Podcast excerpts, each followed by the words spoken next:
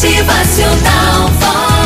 Após o naufrágio, o único sobrevivente agradeceu a Deus por estar vivo e ter conseguido se agarrar a parte dos destroços para poder ficar boiando. Este único sobrevivente foi parar em uma pequena ilha desabitada e fora de qualquer rota de navegação. E ele agradeceu a Deus novamente. Com muita dificuldade, restos dos destroços, ele conseguiu montar um pequeno abrigo para que pudesse se proteger do sol, da chuva e de animais, até aguardar também os seus poucos pertences e, como sempre, agradeceu, agradeceu e agradeceu. Nos dias seguintes, a cada alimento que conseguia caçar ou colher, ele agradecia a Deus. No entanto, um dia, quando voltava da busca por alimentos, ele encontrou seu abrigo em chamas, envolto em altas nuvens de fumaça.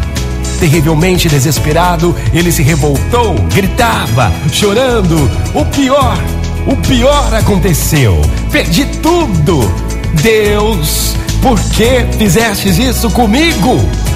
Chorou tanto, mas tanto que adormeceu profundamente cansado. No dia seguinte, bem cedinho, foi despertado pelo som de um navio que se aproximava. Ei, senhor, viemos resgatá-lo. Então aquele homem disse: Mas como souberam que eu estava aqui? Então o marinheiro respondeu: Nós vimos o seu sinal de fumaça. Então o encontramos. Gente, moral da história, que bela reflexão. É comum sentirmos-nos desencorajados e até desesperados quando as coisas vão mal, quando nada dá certo, mas Deus age em nosso benefício, mesmo nos momentos de dor e sofrimento. Tenha fé e, acima de tudo, agradeça, agradeça, agradeça. Motivacional Vox. O seu dia melhor. Muito bom dia pra você, uma ótima manhã, minha gente. Vamos ter fé. É mais um novo dia. Acima de tudo, agradeça, agradeça. Motivacional Vox. É felicidade, é sorriso no rosto,